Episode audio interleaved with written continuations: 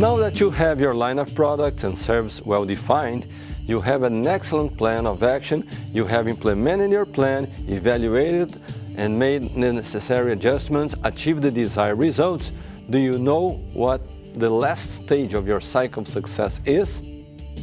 Well, you remember that we talked before that success is made of rational and emotional elements, right?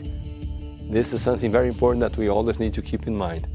So now is time finally to gather your team together and celebrate the results you have so well obtained.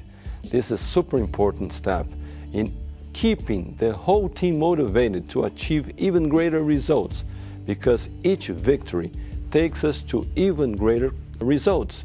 And now, after celebrating your results, your victories, and the positive objects that you had with your team, you return to the beginning of the cycle of success. That is, we return to the strategy.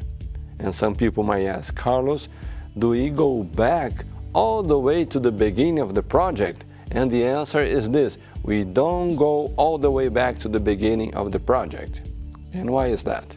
Because once in a while, we need to have a new strategy.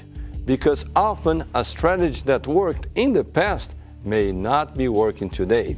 And it might be that the strategy that is working today will not work necessarily in the future. And so, when we work out a new strategy, the cycle of success begins all over again. Plan of action, implementation, evaluation, adjustment, and so forth, until we come to the moment of celebration with the teamworks of the new results. And from time to time, it's normal to have a new strategy. It's part of all successful business endeavors.